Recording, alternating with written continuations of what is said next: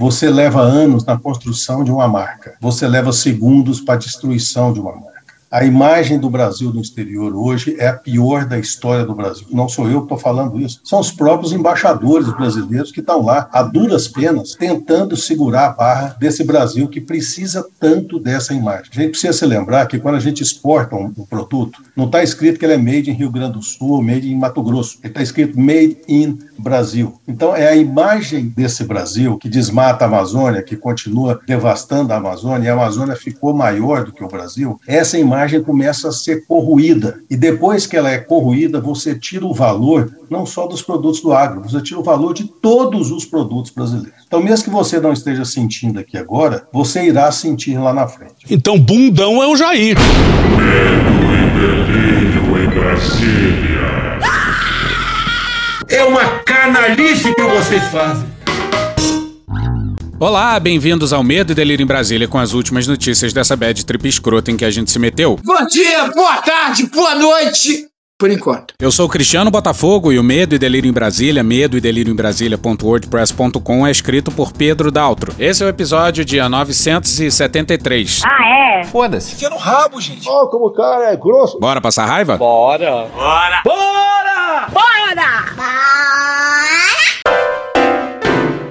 Um grande acordo com o STF com tudo. Quem ouviu o nosso episódio de sexta. Não existe! Claro que existe! Sabe que a gente abriu com a fala do deputado federal Nery Geller. O paranormal israelense Uri Geller. Não, porra! Nery Geller, do PP do Mato Grosso, líder ruralista, deixando claro que, para eles, o adiamento do julgamento sobre o marco temporal no STF era favorável e que isso foi articulado com o Fux. Luiz Fux, ministro! Luiz Fuck you! Os ruralistas não querem decisão via STF e preferem a decisão pelo Congresso. Pois bem, o STF, ao tudo que parece, deixará a decisão com o Congresso. Um grande acordo nacional com o Supremo, com tudo, fazer todo mundo e parava tudo. É, e aí delimitar onde está, parava tudo. Bora pra Carolina Brígido no UOL no dia 31.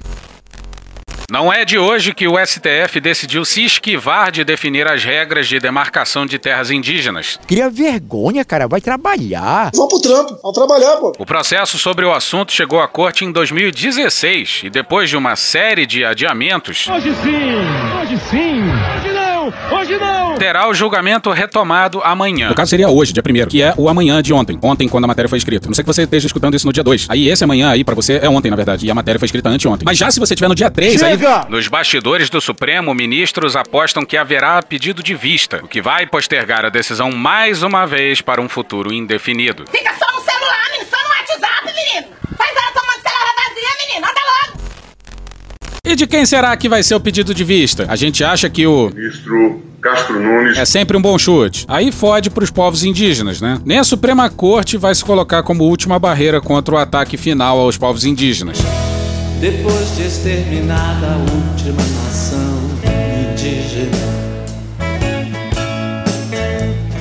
E o espírito dos pássaros das fontes de água era pra isso ter entrado no episódio de sexta. Na correria a gente esqueceu. De lá pra cá, o Bob Fernandes usou esse trecho num vídeo. Então fica aí o crédito, Bob.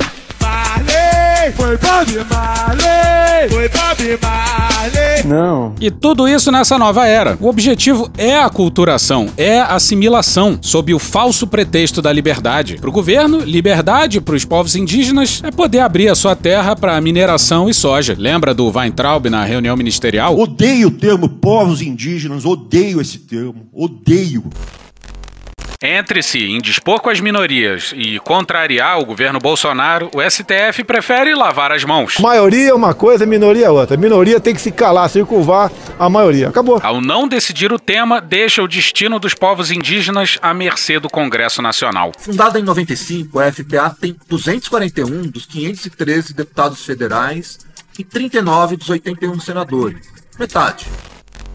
Pois é, o STF estaria deixando a questão na mão desse Congresso aí. Atentai, Brasil! Não só a gente tem um executivo mais alucinado da história, como também um dos piores parlamentos que esse país já viu. Não há precedente disso na história da humanidade. Sim, o parlamento eleito em 2018, na esteira da grande viagem de ácido que vem sendo o bolsonarismo no país. A máfia chinesa. Comunista! A CCJ é da Bia Kisses, caceta. Virou passeio! A omissão do Supremo resultará em prejuízo para os indígenas. O eufemismo é uma figura de linguagem que consiste em suavizar a expressão de uma ideia triste, substituindo o termo forte por palavras amenas. Já que os parlamentares não têm muita disposição para defender esse setor da sociedade. Até agora, apenas o ministro Edson Fachin, relator do processo, votou. Ele defendeu o interesse dos indígenas. Essa proposta no Supremo já tem dois votos contrários a nós, contrários, portanto, à Constituição. Mentiroso sem vergonha vai pro inferno. Entre os ministros há os que concordam com Fachin, mas outra ala defensora do agronegócio promete discordar do relator. O impasse, porém, não deve ir muito adiante. O pedido de vista deve chegar antes de se formar maioria para qualquer dos lados. Como a gente já disse antes, o marco temporal não está na Constituição. Então vamos para um tweet da agência pública no dia 1 de setembro. A pública descobriu que Rodrigo Mudrovich, integrante da banca dos advogados dos ruralistas no processo do marco temporal, não é apenas advogado do ministro do STF Gilmar Mendes. Isto precisa ficar muito claro. Nesse caso, a participação do ministro contém problemas de suspeição. É preciso que cada um de nós assuma a sua responsabilidade. Mudrovich é professor do Instituto Brasiliense de Direito Público, o IDP, do qual o ministro é proprietário e publicou artigos e livros em coautoria com o magistrado. Não tentemos enganar ninguém. Em seu currículo Lattes, o nome de Gilmar Mendes aparece nove vezes. Um grande escândalo! O professor de Direito Constitucional da USP, Conrado Ubner Mendes, avalia que o ministro votar no julgamento do marco temporal marcado para hoje, abre aspas, é, no mínimo, uma extravagância de legalidade muito duvidosa, sem falar no esvaziamento de princípios de ética judicial. Fecha aspas. Me choca tudo aquilo que se revela. Volta para Carolina Brígido no UOL. Enquanto isso, tramitam projetos no Congresso Nacional sobre o assunto. Sem a decisão do STF, os parlamentares devem acelerar as discussões. Nesse contexto, mesmo sem decidir, o tribunal estará colaborando para a derrocada dos indígenas.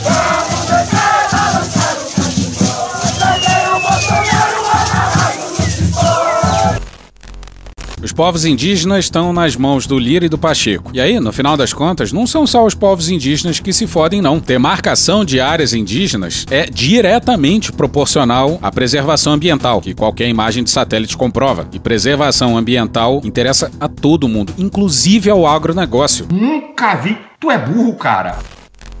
A discussão central é em torno da tese do marco temporal, segundo a qual os indígenas só podem reivindicar terras onde estavam fisicamente presentes na data de promulgação da Constituição Federal, ou seja, em 5 de abril de 1988. O precedente do marco temporal foi do próprio STF, que agora tá fingindo que não é com eles. Há dias, povos indígenas fazem manifestações na Praça dos Três Poderes em prol da causa. Por meio de um telão, assistem cada minuto do julgamento no Supremo. Pelo visto, o esforço terá sido em vão. E pior, o marco temporal é só um dos ataques do tal combo da morte. Um grande acordo com STF com tudo, parte 2. Na sessão da tarde. Passemos ao orçamento enviado pelo governo ao Congresso. E sim, o STF está no meio disso. Manuel Ventura e Fernanda Trisotto no dia 31 no Globo.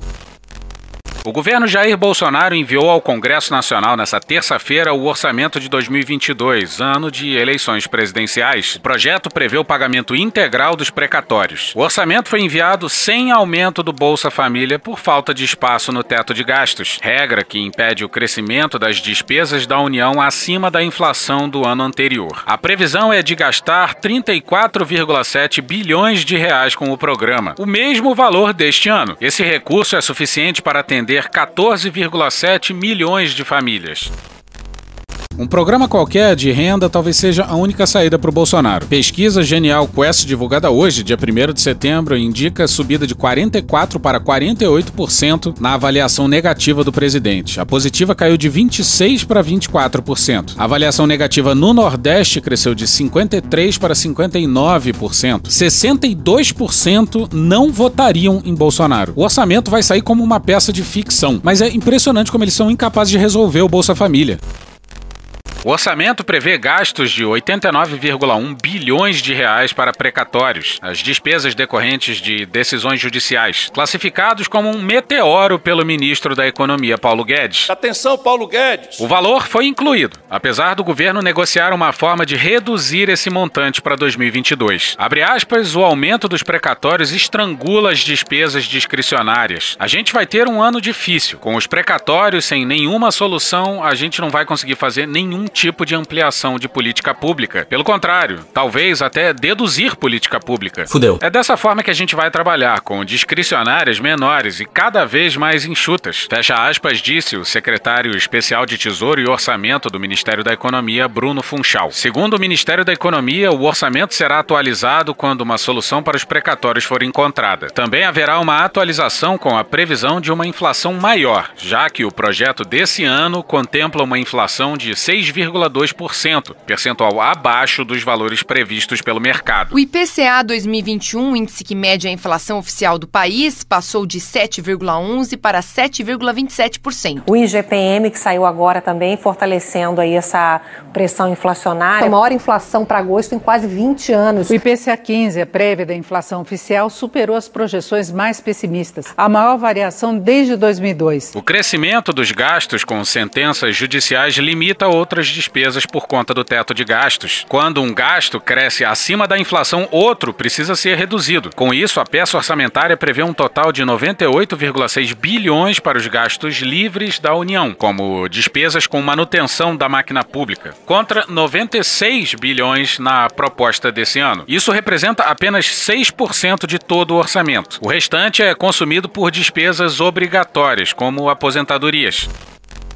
E só passando para dizer aqui que quem tem o maior buraco previdenciário proporcional são os militares. De acordo com o novo orçamento, o MEC vai receber discricionários 21,2 bilhões, a saúde 17,3 e em terceiro lugar a defesa com 11,8 bilhões. Para o censo sobrou 2 bilhões, que o IBGE já disse que não é o suficiente. A estimativa é de 23,7 bilhões em investimentos totais, contra 28,6 bilhões de 2021. Abre aspas, o crescimento de pagamento dessas sentenças judiciais gera inevitavelmente a compressão dos gastos discricionários, em especial investimentos da União, para que sejam respeitadas as regras fiscais vigentes. A situação pode afetar o financiamento de políticas públicas finalísticas e colocar em risco a capacidade operacional de órgãos e entidades federais visto que parte expressiva dos gastos discricionários são despesas essenciais ao funcionamento de quaisquer estruturas que executam e apoiam tais políticas. Fecha aspas, afirma o Ministério da Economia. Funchal descartou o risco de paralisação da máquina pública, o shutdown. Abre aspas, não tem risco de shutdown, mas é bastante desafiador. Fecha aspas, disse. Eu não sei vocês, mas eu comecei a desconfiar da capacidade preditiva desse governo. Mas você imagina, crise hídrica, energética, shutdown e pandemia comendo ainda. Mas o governo deve estar bem tranquilo, porque. Atenção! Entra em cena o STF. O governo enviou ao Congresso uma proposta de emenda à Constituição para parcelar os precatórios, mas o texto foi mal recebido. Pega essa buceta e enfia no cu. Caralho! Diante das dificuldades, a solução agora é buscar um entendimento na justiça a favor de criar um teto para os precatórios. A solução que está sendo desenhada passaria pelo Conselho Nacional da Justiça, presidido pelo ministro Luiz Fux. Luiz you! Também presidente do Supremo Tribunal Federal. Pois é, está sendo costurado pelo presidente da Suprema Corte do país. Olha só. E passamos ao Carlos Andreasa no dia 31 no Globo. Seria Luiz Fux um militante? Porque no mesmo dia, o ministro do Supremo, um presidente de corte constitucional que participa de evento de banco, afirmou sobre o embrólio dos precatórios que calote nunca mais. E até esboçou uma proposta ali. A audiência, que opera sob déficit de valores republicanos, adorou. Se solução houver que camufle o rombo no teto, que mal haverá em o STF legislar sobre matéria que, como tribunal, provavelmente julgará. Guedes também gostou. Lira, idem. Grande acordo nacional com o Supremo, com com o que admitem a própria incompetência. Os sócios não conseguem formular e desovam um projeto miserável no Congresso, pelo qual, viciado que é, são incapazes de articular politicamente. Tentam na marra, surge um impasse, tem de pagar os acordos por 2022. Então saem correndo para que o Supremo, violando o que é prerrogativa do parlamento, resolva. Depois, quando um Alexandre de Moraes avançar sobre terreno dos outros poderes, não adiantará ficar sentado chorando. O Xandão. Xandão. Os instintos mais primitivos. O Xandão. Xandão. Os instintos mais primitivos. O Xandão. Xandão. O buraco comigo é mais embaixo, Xandão. Xandão. Terão de enfrentar. Bora pro Gabriel Shinohara no dia 30 no Globo. A ideia discutida no CNJ é estabelecer um limite anual de pagamento de precatórios, corrigido pela inflação, para dar previsibilidade ao orçamento do governo federal. Que é basicamente o que o governo queria. Isso pode reduzir dos atuais 89 bilhões de reais para cerca de 39,9 bilhões, o valor total de precatórios que o governo federal terá de pagar em 2022. Pois é, o STF está ajudando o governo a liberar dezenas de bilhões do orçamento para o governo. Tá todo mundo dando o governo como morto, mas pelo visto vai ter dinheiro para 2022. E ao que parece, eles vão entrar com tudo. Estilo mafioso. Uma das pessoas que vai estar tá na linha de frente desse investimento aí é o presidente bolsonarista da Caixa Econômica Federal. Bora para Malu Gaspar no dia 31 no Globo.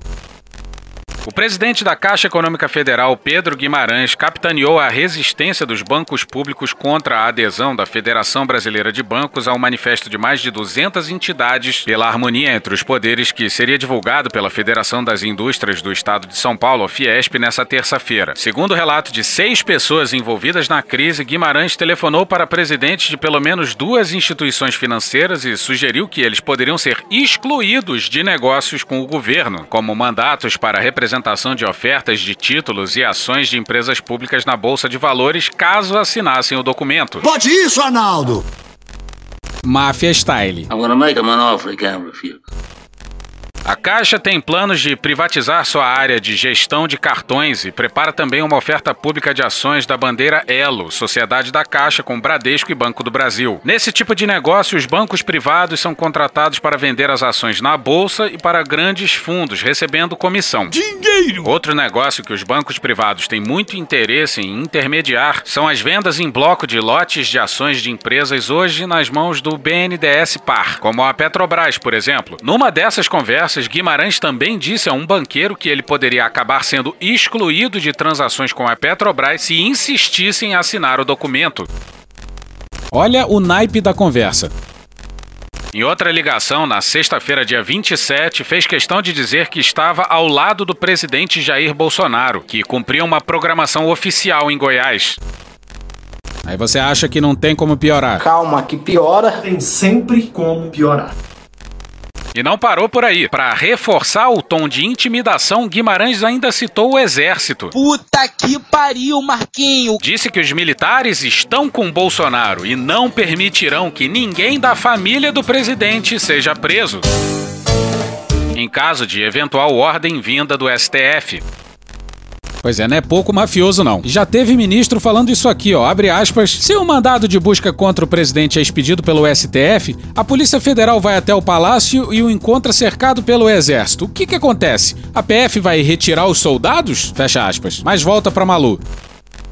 Foi de lá, inclusive, que Guimarães avisou o ministro da Economia Paulo Guedes do propósito da Caixa de deixar a Febraban em protesto contra o manifesto. A publicação foi suspensa pelo presidente da Fiesp, Paulo Scaff, depois da conversa com o presidente da Câmara, Arthur Lira, e sem comunicar aos demais signatários do documento. Eu ganhei! Aos contrapartes que representam os bancos privados, Guimarães tem reclamado de uma ação ideológica dirigida contra Bolsonaro. Caralho! Tem questionado também por que nunca na história da federação houve iniciativa parecida. Por que será? Jair Messias Bolsonaro! Nessas ocasiões, sempre menciona o fato de que a Febraban não se manifestou contra a corrupção revelada no caso do Petrolão ou sobre os prejuízos causados à Caixa durante o governo Dilma Rousseff. E ele é incapaz de se questionar por que diabos até a Febraban desembarcou do governo. E só enxergam conspiração. Vai ver, a Febraban é petista. Comunista do inferno! E os banqueiros disfarçam bem demais. A outros integrantes do primeiro e do segundo escalão, Guimarães vem dizendo que a Febraban está aparelhada por opositores de Bolsonaro. E que não faz sentido participar de uma entidade que ataca frontalmente o governo. Se continuar nessa direção, daqui a pouco eles vão dizer que a reserva do exército também é oposição ao governo Bolsonaro. Atenção, clube militar, hein? A discussão na Febraban em torno da elaboração de um documento público de apoio à democracia começou depois que o presidente Bolsonaro apresentou ao Senado um pedido de impeachment do ministro do Supremo Alexandre de Moraes no dia 20 de agosto. O Xandão. Xandão. Preocupados com os desdobramentos da crise, dirigentes da federação e de outras entidades empresariais começaram a trocar minutas de texto e a conversar sobre a forma de fazer a publicação, que acabou por ser capitaneada pela Fiesp. No início de agosto, alguns desses empresários já haviam assinado outro manifesto pela democracia que reunia gente de setores variados. Na ocasião, o CEO do Credit Suisse, José Olímpio Pereira, disse que o país vive, aspas, um quadro dramático de crise institucional e informação, fecha aspas, e que a sociedade, abre aspas, não pode assistir calada, fecha aspas. Tu tava fora do Brasil, irmão? A ideia agora era divulgar um documento que representasse os setores produtivos, indústria, bancos, serviços. Guimarães soube da iniciativa desde o início e protestou, mas as minutas continuaram a ser trocadas entre empresários e banqueiros até chegar à versão divulgada ontem no Globo. Pois é, a divulgação foi suspensa, mas o texto é de conhecimento do país inteiro. Mudou nada! A aprovação ao texto foi unânime entre os representantes de banco que votaram, incluindo os do Itaú, Bradesco, BTG Pactual, Santander e o próprio Credit Suisse. Pois é, unânime. Banco do Brasil e Caixa foram os únicos a se opor. O próprio Pedro Guimarães enviou um e-mail à Febraban já depois do prazo previsto, dizendo que o documento contribuía para acirrar os ânimos, ao invés de pacificá-los. É tarde demais! Um dos interlocutores que tentaram acalmá-lo ainda perguntou se ele tinha de fato lido o texto, que classificava como bastante moderado. O manifesto fala em preocupação com a escalada de tensão e hostilidade entre os poderes, mas também em harmonia, pacificação e cooperação. E segundo pessoas envolvidas na elaboração do documento, houve até quem reclamasse que a versão final ficou tão suave que mais parecia uma bronca no Supremo pelas ações contra os bolsonaristas. E essa reação alucinada do governo lembra os militares reagindo ao Omar Aziz, que criticou os militares com palavras escolhidas a dedo. Esse cara é o cara que fica reclamando do mimimi, mas no fundo é ele, entendeu? É ele que é o mimizento.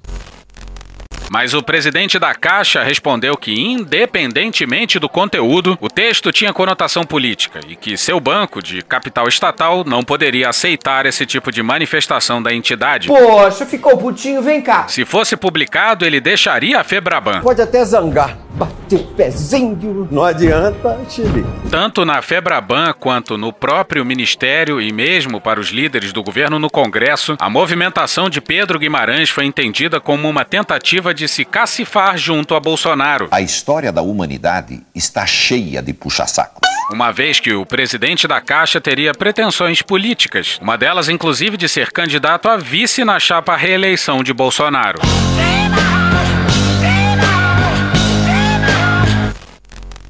Só isso explica. E só isso explica também a quantidade de vezes que o Pedro Guimarães está do lado do Bolsonaro com um cara de banana nas lives do presidente, concordando com todos os absurdos que ele emite. Não faz o menor sentido o governo comprar briga com a Febraban, especialmente a essa altura do campeonato, com a desaprovação do governo subindo ladeira acima. E no fim das contas, o que o Pedro Guimarães acabou fazendo foi colocar o documento da Febraban em evidência. Eu considero todos eles muito tolos, porque não são inteligentes.